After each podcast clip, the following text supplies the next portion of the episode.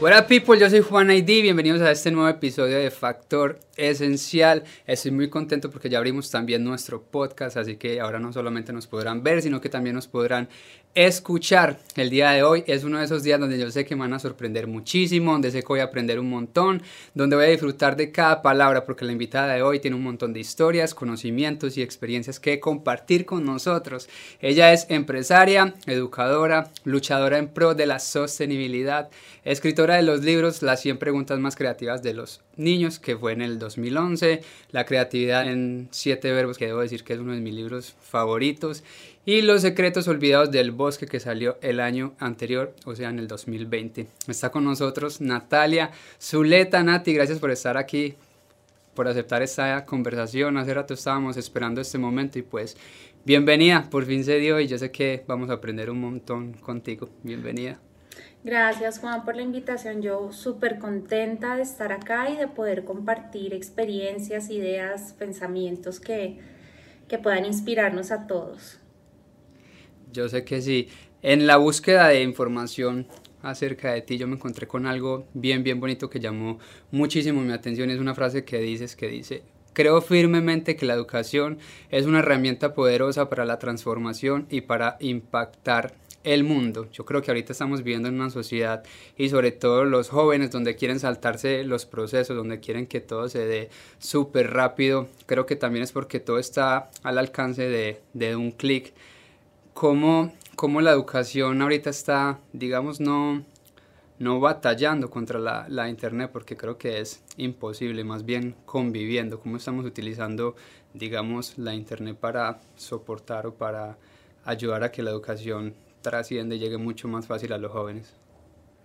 Pues yo creo que toda la revolución tecnológica y de comunicaciones que se ha venido dando en el mundo ya hace varios años, lo que ha hecho es llevarnos a los educadores a cuestionarnos muchísimo sobre cuál es el, el, rol del maestro y qué tipo de pedagogía puede conectar mejor con estas nuevas generaciones. Nosotros aprendimos en un mundo totalmente diferente en donde el conocimiento y la información no estaban tan al alcance de la mano. Es decir, eh, cuando uno hablaba de conocimiento uno se imaginaba ir a la biblioteca a investigar o el profesor era el que tenía el conocimiento.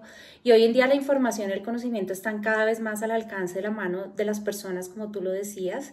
Y esto hace que las competencias y habilidades que desarrolla la educación sean otras, como la capacidad de análisis, el pensamiento crítico y creativo, eh, que los estudiantes sean más protagonistas del aprendizaje y que los docentes sean más guías y acompañantes en un proceso de exploración en donde también los niños jueguen un rol más activo. Es decir, las aulas cada vez más son escenarios de, de co-creación. Ya no son lugares donde el profesor llega a hablar sobre un tema o un contenido, sino son lugares en donde se exploran las disciplinas, pero también se exploran los desafíos que hay en el mundo y cómo los estudiantes desde su pensar y desde su sentir y desde lo que están aprendiendo pueden contribuir a esos desafíos. Entonces yo creo que si se aprovecha bien, si los educadores y los padres de familia nos sentamos a hacer reflexiones profundas sobre cómo queremos educar a los niños y conectarnos con ellos, eh, porque son diferentes. Ahora hablamos de la generación alfa y es una generación que no conoce el mundo sin la tecnología.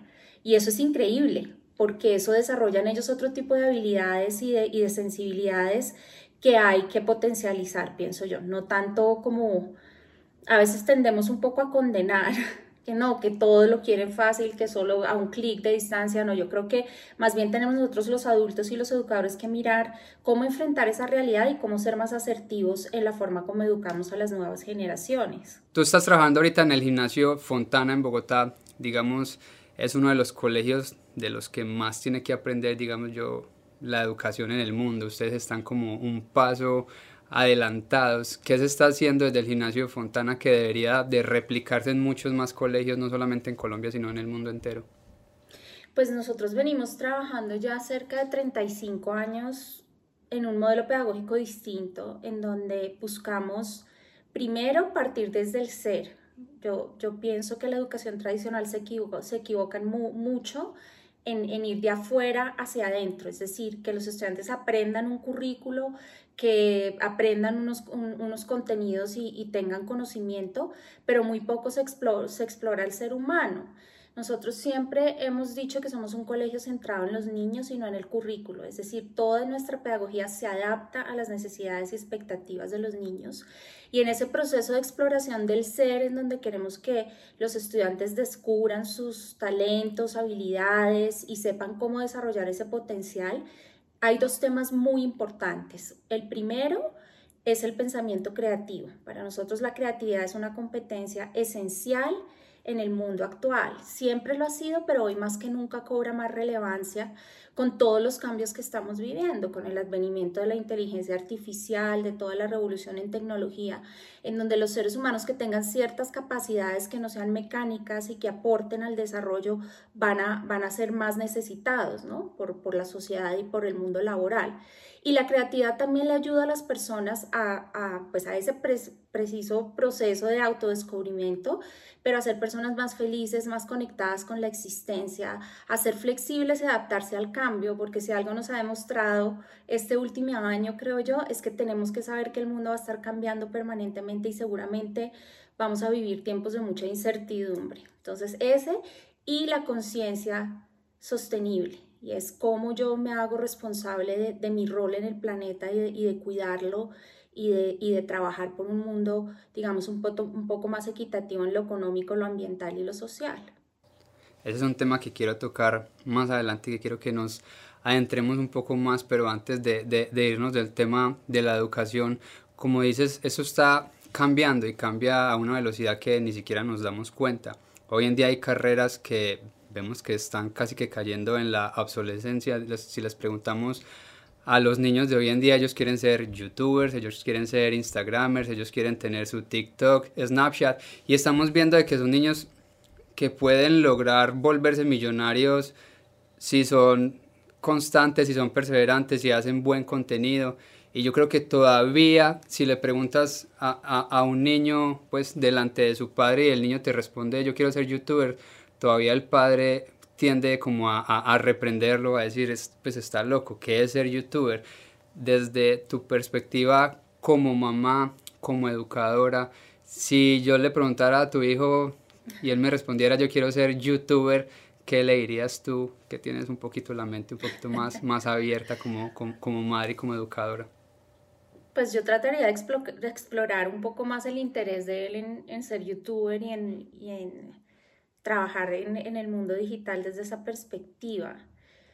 Es que, es que es una realidad que no podemos evadir. Lo que tú dices, Juan, es súper, súper clave y es entender que muchas de las carreras, yo diría la mayoría de carreras que hay en el, en el mercado, sobre todo en un país como Colombia, son demasiado tradicionales y, los, y los estudiantes y las nuevas generaciones quieren aprender de todo. A nosotros nos pasa que hay niños que no encuentran una carrera, por ejemplo, un estudiante que quiere estudiar medicina, pero quiere saber de marketing también, o quiere saber de comunicaciones. Entonces las carreras yo creo que tienden a ser más flexibles en el futuro y a, que los niños puedan armar como su, su currículo a que los estudiantes puedan armar de acuerdo sus intereses y ya, no, y ya no van a ser tan largas. O sea, yo creo que la gente ya no va a pasar cinco años en una universidad porque cada vez más los niños salen emprendiendo y salen con una cantidad de habilidades que antes no nos daba el colegio.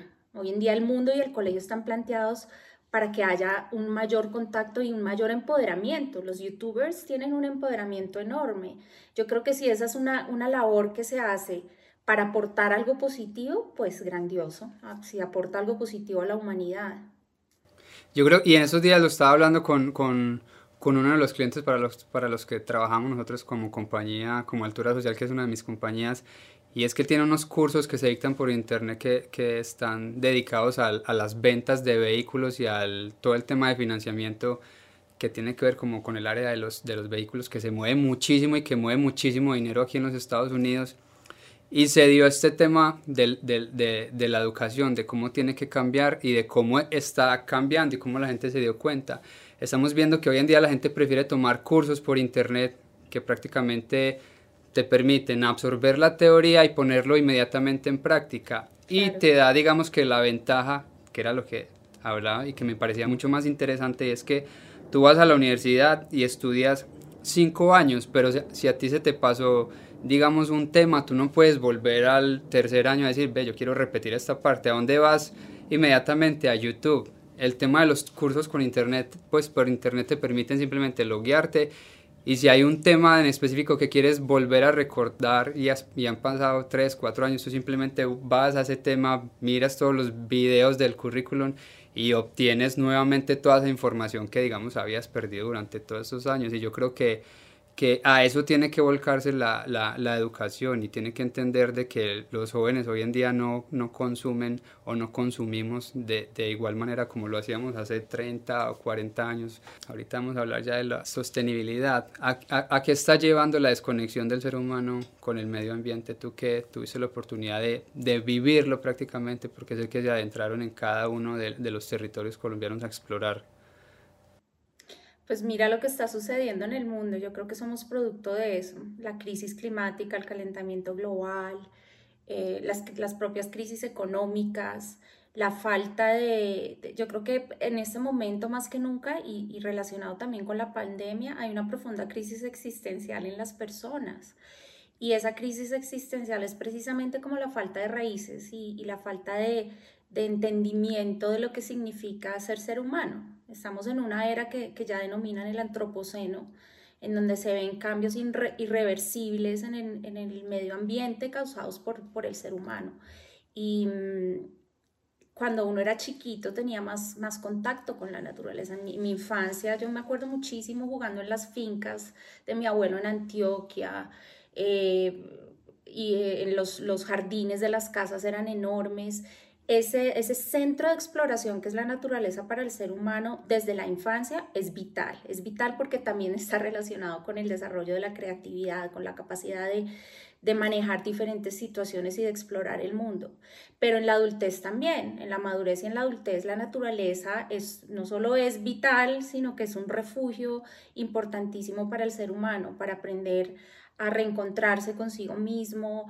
En, en Japón hay, un, hay una costumbre muy bonita que se llama Shirin-yoku, que es como los baños de bosque, y está demostrado científicamente, hay muchos médicos que se han dedicado a estudiar los beneficios de las caminatas prolongadas en torno a la naturaleza y, ayudan a mejorar la presión sanguínea, ayudan a, a calmar la ansiedad y la depresión. Entonces creo que la naturaleza la hemos obviado, la hemos visto como un recurso que el hombre tiene derecho a explotar desmedidamente y ahora estamos viendo los efectos y esos efectos son graves, son graves porque la cuenta está en rojo, hay hábitats que ya no podremos recuperar nunca más y esto afecta también la economía, o sea, hay muchas empresas y economías que están en vilo eh, porque esa misma crisis climática afecta obviamente los recursos. Entonces es como una cadena. Como personas siempre creemos que es responsabilidad de, de, los gobiernos, es el gobierno el que debe actuar, son los políticos los que deben de actuar, pero nosotros desde cada una de nuestras casas, ¿cómo podemos aportar, digamos, a disminuir ese, esa catástrofe? Porque vemos que ya está pasando. Es, el problema es pensar lo que tú dices, que, que, el, que, que lo va a resolver el, la organización o el gobierno grande, la masa grande, pero eh, la sostenibilidad son hábitos. Son hábitos y, y en la medida en que nosotros seamos conscientes de que esos pequeños cambios generan grandes impactos en el medio ambiente, cosas tan sencillas en el hogar como que tus hijos sepan cómo separar las basuras, que sepan que hay un tiempo prudente de no más de cuatro minutos para, para tomar una ducha, que sean consumidores responsables, que compren las cosas que necesiten o traten de comprar cosas a personas que las fabriquen con una responsabilidad ambiental y social. Tenemos como que reeducar, como hacer un, un, un, brainwash del cerebro, sobre todo los adultos, porque los niños sí vienen con esa inteligencia naturalista, pero tenemos que repensar un poco la forma como actuamos en el día a día. En el colegio, por ejemplo, nos cuestionamos hace cinco años sobre, nosotros estamos enseñando conciencia sostenible, pero no somos una organización carbono neutro. Entonces tenemos que como organización ser coherentes. Entonces vamos a medir la huella, vamos a saber qué daño estamos causando al medio ambiente, pero cada año la vamos a compensar. Entonces vamos a hacer siembras de árboles en reservas forestales, vamos a enseñarle a nuestros niños a medir su huella de carbono y a compensarla. Y esto también es mucho como de una, una, una ola que se vaya regando. toda esa filosofía sostenible nuestra ha llegado a los hogares. Ahora son los niños los que educan a los papás sobre cómo ser sostenibles. Y creo que es un compromiso ineludible. Yo el año pasado asistí al, al Foro Mundial por el Medio Ambiente que Colombia fue el host. Obviamente fue virtual y, y eh, Carl Schwab, que es el presidente del Foro Económico Mundial, decía, esto es como un breakpoint, es como un, un reset y de ahora en adelante hacia el futuro, todo lo que sea economía verde, desarrollo verde y sostenibilidad es el primer compromiso de los países y las organizaciones. Y tú lo ves. Ya hay empresas como Mastercard que, que se pusieron una meta súper ambiciosa en el 2030 de ser una organización carbono neutro. Entonces, es actuar desde donde tú puedes. No necesitas eh, irte a vivir a la selva o volverte ambientalista para sentir que estás contribuyendo. Hay un, hay un video muy bueno en YouTube que me encanta, que es una campaña que se llama Follow the Frog. Entonces hacen como una apología y dicen, usted no tiene que irse a hacer un plantón o a protestar, haga en su vida cotidiana lo que puede hacer. Y eso es una gran contribución para el planeta. Y cada uno desde nuestros hogares, ¿cómo podemos disminuir esa misma huella de carbono? Primero, hacer un uso responsable de, de los servicios públicos, por ejemplo. De las mayores huellas eh, que, que, causamos al planeta es la huella hídrica y esa está relacionada también con la electricidad. Entonces, apagar, desconectar los aparatos electrónicos cuando no los estés usando, apagar las luces que no necesites, educar a tus hijos y educarte tú a que no te bañas más de cuatro minutos, no duras más de cuatro minutos en la ducha.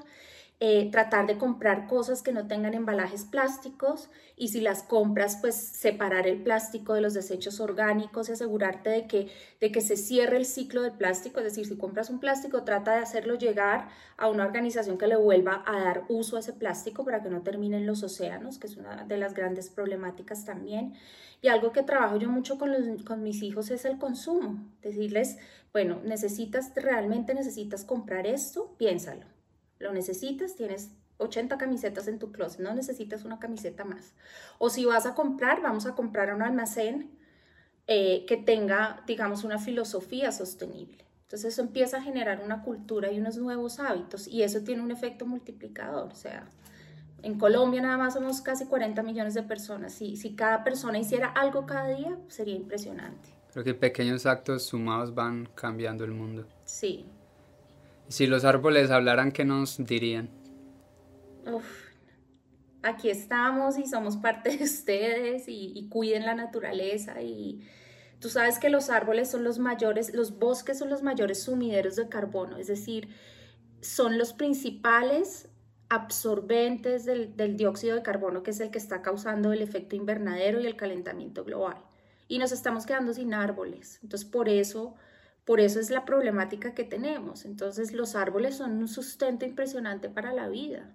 Además de, enseñarnos acerca de muchas cosas, la sabiduría de un árbol. Eh, cada árbol en su, a su alrededor tiene un ecosistema completo que si ese árbol no existe, no existirían animales y, miles de plantas. ¿Cuánto tiempo duraron en esa expedición para, para, para la escritura del, del, del libro? Estuvimos un año como recorriendo diferentes regiones de Colombia y y lo que queríamos hacer era hablar de esas cinco especies en Colombia que están en peligro crítico de extinción, pero también enterarnos un poco de acerca de cuáles son las otras problemáticas a nivel de sostenibilidad que tienen esas regiones donde están esos árboles. Entonces nos encontramos, por ejemplo, con la palma de cera, que tú sabes que es el árbol nacional y que hay una ley para protegerlo, pero que está en, en peligro de extinción y es, es una palma, es la palma más alta del mundo eso está en em, Salento, ¿cierto? Está en, Salento, en Quindío, sí. Está, está, está en vía de extinción y es una palma que tarda en crecer más o menos 100 años, imagínate. ¿Por qué está en vía de extinción? Porque utilizan su madera para, Por la ganadería, Lo, lo utilizaban muchísimo para Semana Santa, el Domingo de Ramos. Entonces cortaban la palma y hacían, hacían con oh. las hojas los ramos. Eso está prohibido por ley. Eh, hace ya algunos años, ahora, bueno, todavía sigue sucediendo desafortunadamente, y también la ganadería extensiva. Entonces, pues lo que ha hecho la ganadería y la agricultura extensiva es que se talen muchas de estas palmas para sembrar en esta región que es del eje cafetero, siembra mucho aguacate Hass, que está pues en, en, en, exportación, está creciendo las exportaciones y también están reemplazando, por ejemplo, los cultivos de café. Entonces, pues eso es muy triste porque se van perdiendo una cantidad de, ecosistemas y de tradiciones eh, por, ese, por ese mal uso o mala proyección de la ganadería y la agricultura. ¿Y ves que desde los gobiernos esté haciendo algo, digamos, para contrarrestar este tipo de situaciones o no? Existe una ley, por ejemplo, en el caso de la palma de cera, pero una ley que mucha gente no conoce y que no aplica. Entonces, pues es muy triste ver eso. Hay muchas organizaciones, hay, de hecho hay una fundación dedicada a proteger la palma de cera, pero ellas llegan hasta cierto punto. Entonces, pues yo sí creo que hace falta más compromiso, más entendimiento y conocimiento de las propias personas de cada región. A mí me causó mucha curiosidad y creo que es algo que nos pasa a todos, yo me incluyo ahí, que uno está rodeado de vegetación. Yo vivo, por ejemplo, al norte de Bogotá, en un sector donde hay muchísimos árboles y uno no conoce la mitad de los árboles que lo rodean. Y puede que tú pases todos los días por el mismo camino, veas el mismo árbol y no tienes ni idea cómo se llama. Entonces yo llegué a Pereira y íbamos para, para el, Valle de Cocora, que es donde está el mayor, eh, digamos, eh, volumen de palmas de cera, y le pregunto al señor del taxi, bueno, había unos árboles divinos, o sea, unos árboles que se ve que tenían más de 80 años. ¿Qué árbol es este? No tengo ni idea. Y yo, pero están por todas partes. No, no tengo ni idea. No conocemos dónde vivimos. Y esa es la misma desconexión de la que hablan en el libro. Sí. Hay, una, hay un investigador muy, muy famoso ahora que, de temas de, de naturaleza que se llama Robert Lowe, LOU, y él habla de un déficit de naturaleza. Entonces ya los niños no, no, están creciendo tanto con déficit de atención como con déficit de naturaleza y eso se ve en, en muchas hasta habilidades motoras que tienen los niños que han ido perdiendo y en esa misma curiosidad y capacidad de explorar el mundo que yo te decía ahora. Leyendo el libro La creatividad en siete verbos creo que uno se puede meter en cada una de, de, sus historias, desde sus caminatas por las playas de Cartagena. Para mí es un libro maravilloso, me ha ayudado muchísimo y de hecho lo he discutido muchas veces con mi mamá porque ella a veces me dice, no, pero es que no sé qué hacer de almuerzo y me dan ganas como de coger y tirarle el libro en la cara. sí, mira, aquí está tu solución, léete el libro y te lo juro que vas a terminar montando un canal de recetas en YouTube. ¿Cómo, cómo traer a ese niño de vuelta al mundo, a ese niño que vive dentro de nosotros? Pues a veces es tan fácil que la gente cree que es, o sea, la gente cree que se necesitan muchas cosas para ser creativo. Obviamente la creatividad es un músculo que hay que ejercitar o si no lo pierdes, pero todos nacemos con ese espíritu de, curiosidad, esa, esa capacidad de hacer preguntas poderosas para, para generar soluciones a problemas y yo creo que es un poco como parar y, reconectarse con cosas que para ti en tu vida han sido importantes y han sido esenciales y con lugares que despiertan en ti una sensibilidad especial. Una de las cosas que yo creo que donde el ser humano es, es más vital y es más genuino es cuando viaja. Como que cuando viajas te logras liberar de la rutina y de lo que haces en el día a día y, lograr descubrir aquellas cosas que de pronto has dejado olvidadas por el frenesí pues de, la vida cotidiana y, son cosas tan sencillas como salir, respirar un, poco. Yo por ejemplo tengo en mi casa un jardín y cuando necesito como reconectarme salgo y camino descalza en el pasto. Eh, apelar mucho a las sensaciones, al gusto, al tacto, al olfato, a la vista y también es alimentar tu intelecto con cosas que sientas que, que, te hacen bien, que te hacen bien, que, se, que, te cuestionan, que te hacen ver el mundo de una forma distinta. Em, en, el, en el libro hablamos mucho de explorar, de dudar, de preguntar, de verbos que usualmente están, están conectados con nuestra vida cotidiana, pero que cuando los, digamos, los aplicamos de una forma más consciente nos ayudan a reconectar con ese espíritu creativo. Esta pregunta puede ser un poco loca, pero ¿cómo ves el futuro? ¿Lo ves con optimismo o presientes que en realidad si no hacemos un cambio nos vamos a enfrentar a una situación peor que, que una pandemia? Yo creo que estamos como en una especie de examen final.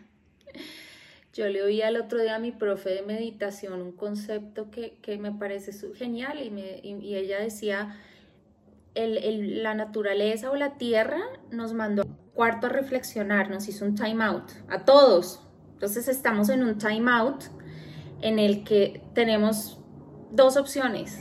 O seguimos haciendo lo mismo o cambiamos. Si seguimos haciendo lo mismo, pues yo sí veo un, un futuro muy complejo hasta para nuestros hijos. Uno tiende a verlo más en el largo plazo, como no, eso ya no le toca a mis hijos, de pronto a mis nietos, pero sí veo un futuro en el que si no replanteamos los, los valores esenciales como sociedad y como humanidad, las prioridades, lo que queremos alcanzar, es, y se requieren cambios en todo. Yo siento que el mundo se ha montado en, en un modelo económico y en una visión de riqueza y de prosperidad equivocada y, ahí es parte del problema. Entonces, y, vimos, y esto nos mostró lo vulnerables que somos, o sea, todos, nadie se salvó de esto, y lo interdependientes.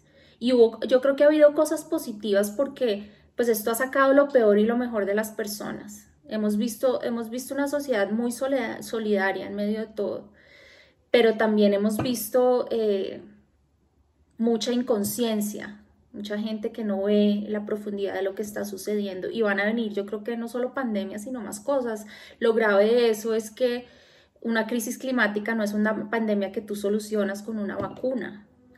Es algo, es algo muchísimo más complejo que, que sí va a requerir eh, cambios profundos en la forma de hacer las cosas de todas las personas.